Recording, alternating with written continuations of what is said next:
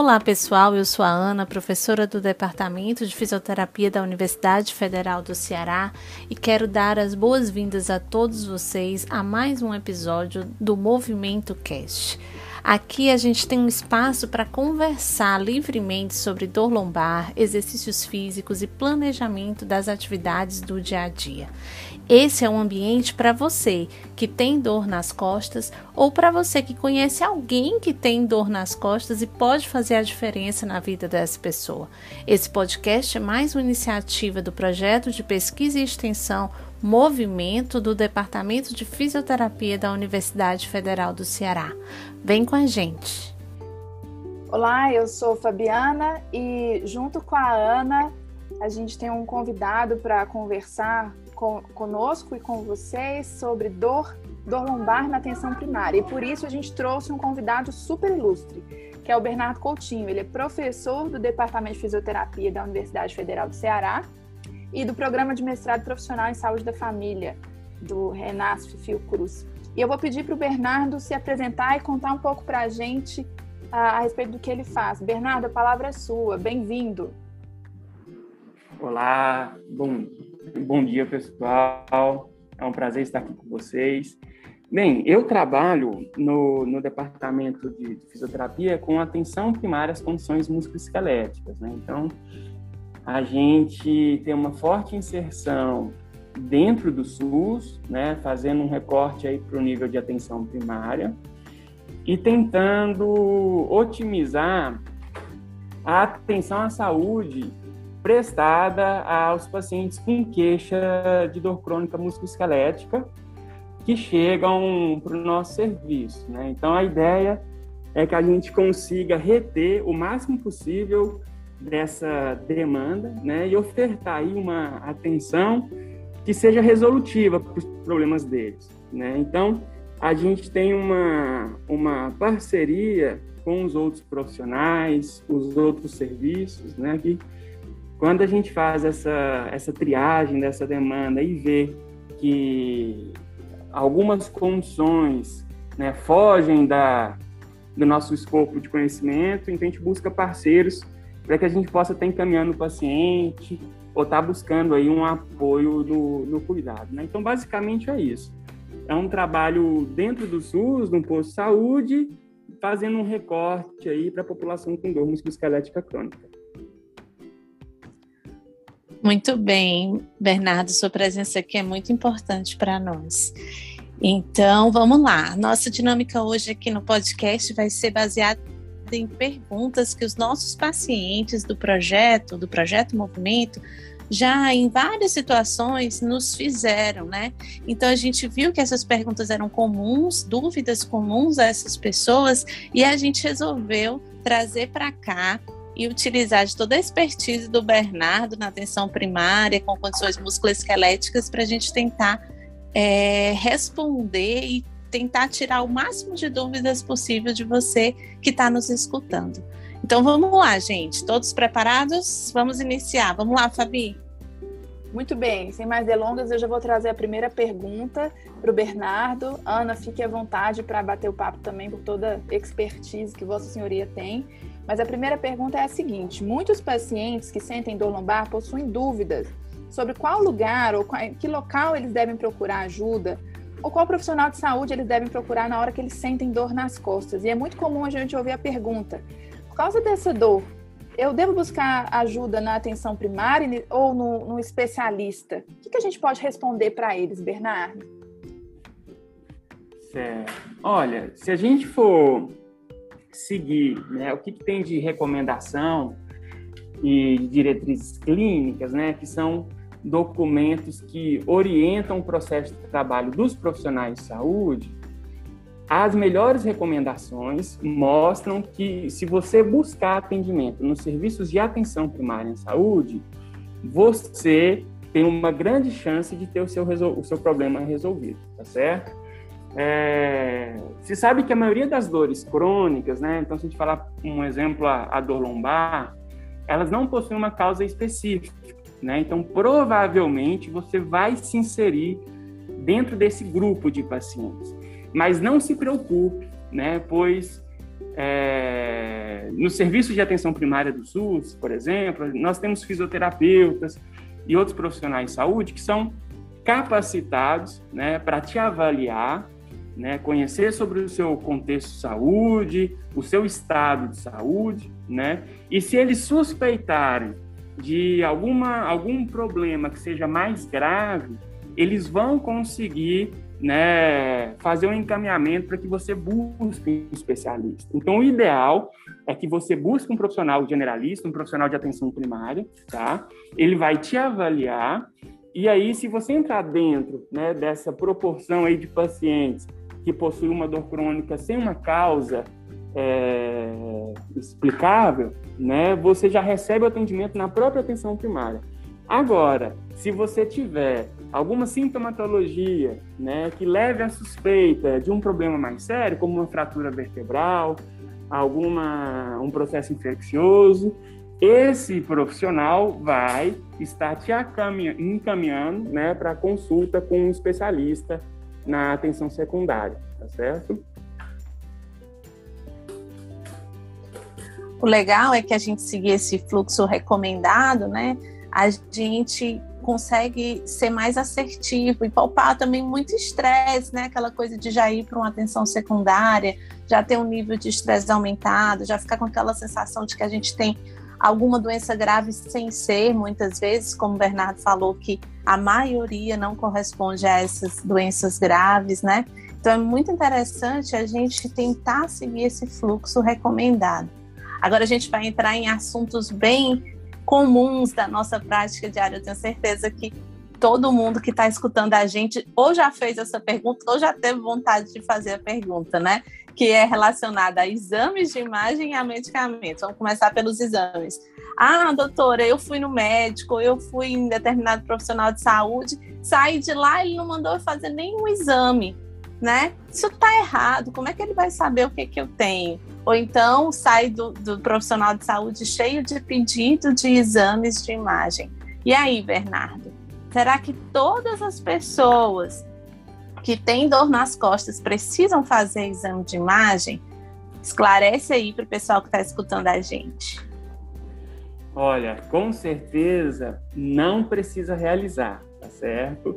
A gente não pode chegar é, já com pro, pro profissional que for nos avaliar, né, com a intenção de receber um, uma prescrição cheia de medicamentos para tomar, de exames para realizar, tá? Pois isso muitas vezes não é necessário é, no caso do paciente com dor lombar crônica, né? Então, o profissional de saúde que, que te avaliar, né, aquele profissional de primeiro contato, que pode ser o médico, pode ser o fisioterapeuta, dentre outros, ele vai te fazer uma série de perguntas, exame físico, vai conhecer o seu histórico, né? E o seu corpo vai responder, né, através de sinais, ou você vai relatar sintomas para esse profissional, onde ele vai conseguir pensar o, o, o, seu caso, né, e pensar em hipóteses do que, que pode estar sendo aí a origem do seu problema, o que, que pode estar relacionado ao seu problema, tá? Como a gente disse, a maioria dos casos de dor lombar crônica ela não vem devido a alguma alteração do seu corpo, né? Então, alguma é, hérnia de algum algum desgaste na coluna, que é muito comum dar no exame, algum desvio do alinhamento da coluna, né? Que é o que eles chamam de escoliose, de estifose. É, a maioria dos casos a dor não é explicada por isso, tá certo? Então, se o profissional não faz essa triagem, essa estratificação e, e pede para todo mundo fazer o exame, a coluna, à medida que a gente vai envelhecendo, ela entra num processo de desgaste natural, de modificação estrutural, né, que está muito relacionado à sua idade. Então, vai ser encontrado algum achado nesse exame, né, e aí isso vai mudar todo o tratamento, né. O, o profissional de saúde se ele levar em consideração esses achados, ele vai te tratar como uma pessoa doente. E o que não é verdade, tá? Você pode sim ter uma alteração na coluna, mas a sua dor nas costas não tem nenhuma relação com essa, com essa alteração. Então, não se preocupe se o profissional não te pedir para fazer exames, tá certo? Isso é um procedimento que está respaldado, ele só deve solicitar exames complementares se ele suspeitar de algum problema mais grave na sua coluna, como a gente já disse no início, né? Fratura, infecção, tumor e outros problemas assim, tá certo? Então, se a gente pensar que o exame pode ser útil, o que a gente estuda é que o exame ele vai nos ajudar, ajudar o profissional quando ele ah, pode nos direcionar a mudar ou especificar um tipo de conduta, né, Bernardo? Se não, se a gente fizer só o, o geral de exames, todo mundo pode ter algum tipo de alteração que muitas vezes não corresponde à dor que a pessoa sente. Então a gente quer deixar essa mensagem até de tranquilidade, né, de que o exame é alterado por desgaste, a gente às vezes vê né, bico de papagaio, uma degeneração, discopatia, são palavras que às vezes aparecem, mas que elas não precisam nos assustar. Quando bem é, recomendado, esse exame sim vai direcionar algo, mas esse, essa avaliação que o Bernardo disse desse, desse profissional vai direcionar a necessidade do exame. Fiquem tranquilos. E aí, Bernardo, eu vou aproveitar e trazer outra pergunta, porque você citou, eu já quero é, emendar, como dizem, na minha terra, na nossa terra, né?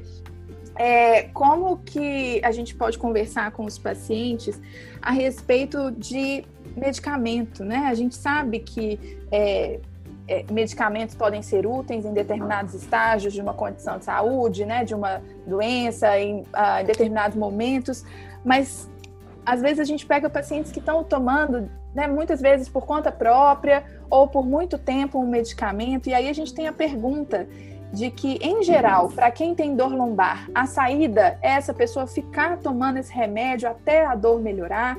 O que, que você diz a respeito disso para gente, por favor? Olha, todo problema crônico, a solução não vai ser encontrada em um medicamento milagroso, tá certo? Então, se você possui dor que já está com uma duração maior de três, seis meses, né? Já foi em vários profissionais ou ainda não buscou nenhum profissional. Se você também tem associado hipertensão, diabetes, tem sentido tristeza com, com frequência, dificuldade para dormir, aquela angústia no peito, né? É, esteja certo que só o medicamento ele não vai ser o ele não vai ser a resposta para o seu problema, né? E a maioria dos medicamentos não são. Você precisa mudar os seus hábitos de vida, tá certo? Então, é, para dor crônica, alguns medicamentos anti-inflamatórios, né? Eles podem é, ser utilizados numa fase inicial, mas com prescrição médica, pois o médico tem que avaliar se você possui algum problema de saúde, né, que possa ser agravado pelo uso crônico de medicamento. Então, se você já tem lesão de algum órgão-alvo, o que, que, é isso? Problema no fígado, problema renal, né? E aí, o uso de medicamentos é totalmente contraindicado, tá? É, e você vai encontrar respostas, provavelmente, né? Se você tiver um sobrepeso, então tentando adaptar uma dieta né, mais saudável para que você consiga reduzir o seu peso, adotar mais atividade física, tá? Então, é, iniciar uma caminhada leve e prazerosa, iniciar uma hidroginástica, entrar para uma aula de beach tênis, uma aula de surf, uma aula de zumba, uma aula de tai chi chuan, não importa o tipo de exercício, o importante é que você goste daquela daquela prática, que ela seja prazerosa, que você consiga fazer pelo menos três vezes na semana, de 30 a 50 minutos, certo? Manter uma frequência e que você também mude o seu comportamento frente à sua dor, né? Que você pare de pensar que a sua dor ela deve te, te, te incapacitar para realizar suas atividades, então que você deve ficar deitado por causa da dor, ou que você deve deixar de, de, de fazer uma certa tarefa por causa dessa dor, pois isso não é verdade, tá? Então a consulta com o fisioterapeuta é muito importante, pois o fisioterapeuta ele vai te orientar como manter o movimento, né, de uma forma harmônica, saudável e funcional. Talvez te indicando algumas adaptações, né, alguns ajustes mas para que você continue desempenhando as suas tarefas, independente se é no seu lar, como dona de casa, se é como aposentado, junto à, à sua horta, suas plantas, marcenaria, ou até mesmo nas suas atividades profissionais, tá certo? É, o medicamento, então, ele vai ser útil só em alguns casos, mas desde que o médico prescreva esse medicamento para você, não vá na onda de vizinhos, de amigos, né? Não é porque o medicamento deu certo para um que ele vai dar certo para você. Às vezes ele pode trazer muito mais malefício e agravos, tá? E fique tranquilo que para o manejo da dor crônica a gente tem uma gama enorme de possibilidades, né? Que vão desde o atendimento com um profissional individualizado até mesmo a participação num grupo de práticas corporais que está bem aí disponível ao lado da sua casa no posto de saúde mais próximo. Bernardo, mas aí deixa eu te perguntar, aproveitando, você falou sobre essa questão da medicação e trouxe exemplos de exercícios, de práticas corporais, como é, um carro-chefe aí para abordagem né, da, da, da, dor crônica, pensando aí nas pessoas que nos procuram com dor nas costas. É, só que muitas vezes o que a gente já ouviu e ouve é assim, ah, essa dor está me incomodando, eu tenho essa dor e por isso eu parei de fazer as coisas. É melhor eu ficar quietinho, é melhor eu ficar parado. E aí, o que, que você pode então dizer? Porque você está contando para a gente que isso pode ser benéfico, mas muitas vezes o paciente chega para a gente, olha, essa dor deve ser alguma coisa, é melhor eu ficar quietinho até ela passar. Isso é, isso é, pelo que você está contando para a gente, isso não é tão verdade assim, né? O que, que você pode dizer a respeito? É, isso aí é um mito, né? É, é algo que se acreditava bem lá no passado, mas hoje, né, com os estudos, a gente já descobriu que não é verdade quanto mais imóvel você fica, né, quando você para de realizar suas atividades, isso piora o seu problema, tá? Então, você que tem dor crônica, né, aquela dor duradoura por mais de, de, de três meses, você tem que tentar se buscar, é, você tem que tentar se manter ativo, tá? Buscar realizar suas tarefas. E se você enfrentar dificuldades para realizar essas tarefas, procure um fisioterapeuta, que é o profissional adequado para avaliar sua funcionalidade, os movimentos que você apresenta dificuldade e te fazer orientações e, caso necessário, te inserir em algum programa de tratamento. Mas esse profissional, só com as orientações ele consegue ajudar muito o seu problema, tá certo? Que muitas vezes é uma questão de, de ajuste em alguma tarefa, em alguma rotina que você está realizando. Show, Bernardo. Então, gente, já sabe, já fica a dica, né? Nada de repouso excessivo, vamos fazer nossas atividades, vamos ter um propósito, né, para a gente seguir com a nossa vida porque isso é muito importante para a gente aprender a lidar com a nossa dor. E aí tem pessoas que às vezes pensam assim, Bernardo, ó, já tenho essa dor há tanto tempo, já tenho dor há mais de três meses, né? É, será que não é uma coisa mais grave? Será que eu não estou com uma doença muito séria? Ou então, já fui para tantos médicos, para tantos profissionais da saúde, ninguém consegue me ajudar. É, será que um dia eu ainda vou melhorar dessa dor? Eu acho que não tem mais jeito, e às vezes cai até no desânimo, né, por causa disso, porque realmente a gente sabe que é difícil a gente estar com aquele mesmo sintoma durante tanto tempo. E aí, o é, que, que você diria para essas pessoas, né, que estão às vezes com a sensação ou ficam com uma falsa impressão de que podem estar com alguma, com alguma doença grave ou que já estão desanimados porque com a dificuldade da melhora dos sintomas? Tenha esperança, tá? Você ainda não encontrou metade da, da sua laranja, né? Ou o profissional ou a equipe de profissionais que que pode te trazer um, um auxílio, mas é... Para você que tem dor, né, a gente, você pode acessar alguns sites institucionais que trazem essas recomendações e esses guidelines e, e que estão disponíveis, né? Então, é, o próprio projeto Movimento, né? Você entra na rede social deles, pode mandar lá uma mensagem, pode mandar uma mensagem né, no, no direct, é, entra no site do Departamento de Fisioterapia da Universidade Federal do Ceará, veja quais são os projetos e programas que trabalham com, com, com esse público de dor, né? É, outras universidades, outras instituições é, de, de, saúde, né? E leia esses materiais. Então você vai ver que você tem uma oferta, né? Que, que não é presa só ao medicamento. Né? Então, você tem programas de exercício, você tem a, a recomendações para atividades físicas, terapias psicológicas, acupuntura, né? algumas práticas corporais, como meditação, qigong, tai chi, yoga. Né? Então, é muito vasto.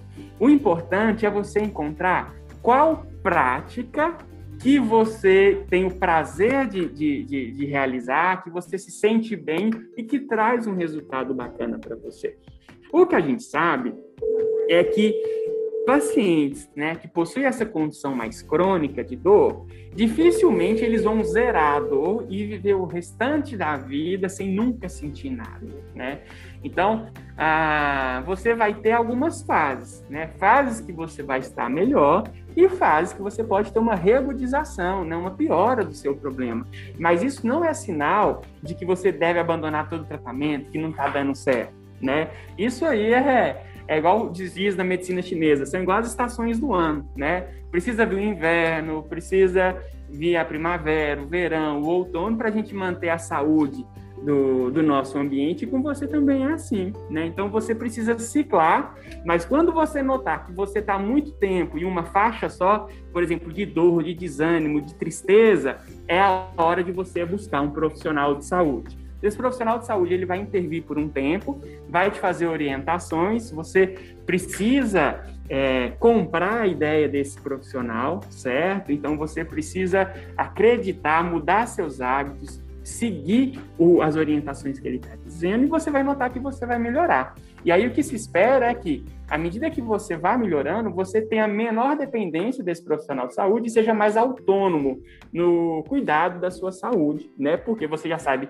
o que, que você deve é, comer de saudável, as práticas que você tem que manter, né? E os cuidados que você deve tomar. Então, é uma questão de você fazer a gerência da sua própria vida. E aí, esse profissional, ele fica ali na retaguarda, né? E, e fica como referência para você para quando novamente você tiver alguma dúvida ou problema, você está o, o consultando.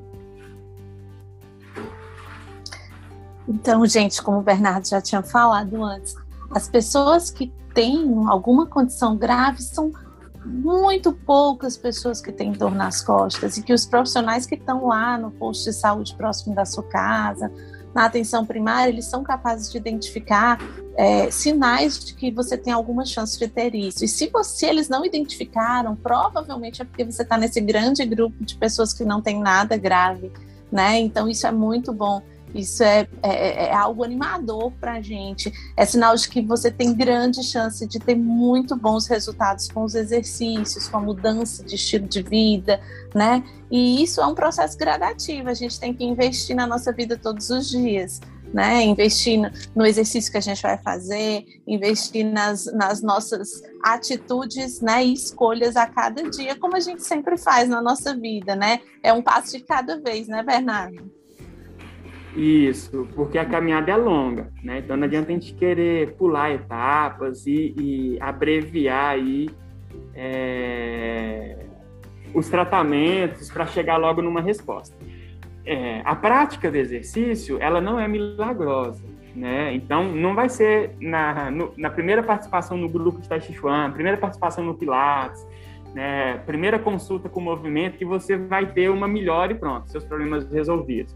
Você precisa manter constância, né? Então esses resultados eles vão chegar com seis semanas de prática, com quatro semanas de prática, mas você vai ver que quando eles chegarem a sua qualidade de vida, a sua qualidade de sono, é, o seu estado mental, né, a sua emocionalidade, eles já vão estar muito mais equilibrados, né? E aí um, um, um fator estressor, né, vai ter que ser muito maior para te levar para o desequilíbrio. Então não vai ser qualquer irritação com o marido, com a mulher, com a esposa, o companheiro, não vai ser qualquer notícia ruim que vai te abalar e vai te trazer de novo para o fundo do poço. Você vai estar tá mais resiliente, você vai estar tá mais forte, você vai estar tá vestindo como se fosse uma armadura, né?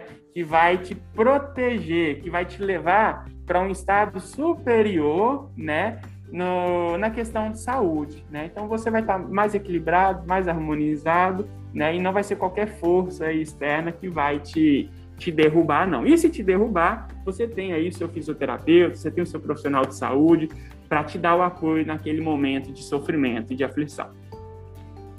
Legal, Bernardo, muito obrigada. Eu acho que essa mensagem ela cabe bem com uma, um recado importante que a gente começou falando dele, você trouxe ao longo da, da, da, do que você colocou e a gente precisa falar sobre isso, a importância da atenção primária, né, de ter uma, é, uma porta aberta para que você vá é, ter suporte ao longo dessa caminhada, né? Então, o Bernardo falou dos profissionais de saúde e a gente quer dizer que você não está sozinho, então que você encontre apoio na unidade mais perto de você.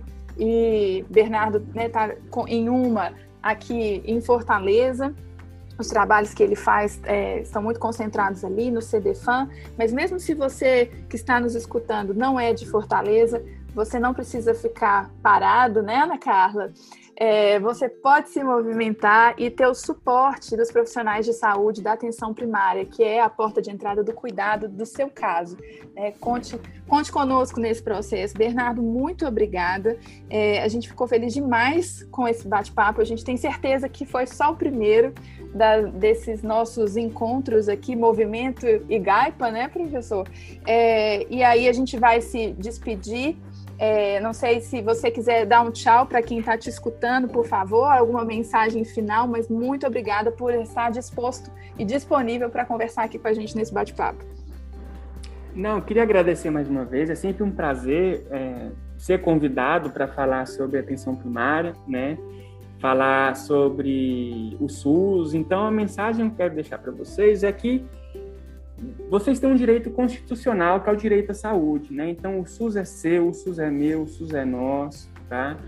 E não só o SUS, mas também a universidade pública, ela está retornando para a população investimento que vocês fazem, né? Então, se no, no posto do lado da sua casa não tem fisioterapeuta, não tem profissional que trabalhe com, com práticas corporais, né? É, reclame para o Conselho Local de Saúde, reclame na ouvidoria, né? exija o seu direito de ser cuidado. Né? Então, não abra mão disso. E busque as ações de extensão das universidades privadas, públicas, pois é a ação de extensão que faz a ligação do conhecimento científico junto com as demandas da comunidade. Então, os projetos de extensão estão aí para te ajudar, te atender. Às vezes, a solução está muito mais próximo do que você consegue visualizar. E aí eu parabenizo mais uma vez ao Projeto Movimento, professora Fabiana, professora Ana Carla, pois essas estratégias de comunicação com o público, o podcast, o Instagram, elas fazem uma ponte que encurta o caminho entre a universidade, o saber acadêmico, o conhecimento científico e a comunidade tá certo? Então, sempre que precisarem, pode contar com a gente do GAIPA, com o Departamento de Fisioterapia da Universidade Federal do Ceará e com a Coordenadoria de Desenvolvimento Familiar da Pró-Reitoria de Extensão, a CDFAM-PREX. Um abraço a todos. Valeu, então a gente quer agradecer você que escutou a gente até o fim. Se você é, quiser nos encontrar, o Bernardo já falou vários possíveis canais de comunicação, especificamente no Instagram, a gente tem um arroba movimento.ufc mas o nosso departamento, o CDFAN e o GAIPA, não deixe de chegar até a gente. Ouça os nossos episódios anteriores de podcast. Entre em contato também para trazer novas dúvidas, sugestões. E eu encerro aqui a minha participação agradecendo a todo mundo, Nara, Tuíra, que estão nos acompanhando. Ana Carla, eu deixo para você fazer o grande encerramento, minha dupla. Obrigada, gente. Obrigada, Bernardo. Obrigada, meninas que estão aqui no, no, apoio aqui do Projeto Movimento. Siga a gente lá no Instagram, hein, gente? Arroba movimento.ufc. Até o próximo podcast do Movimento Cast.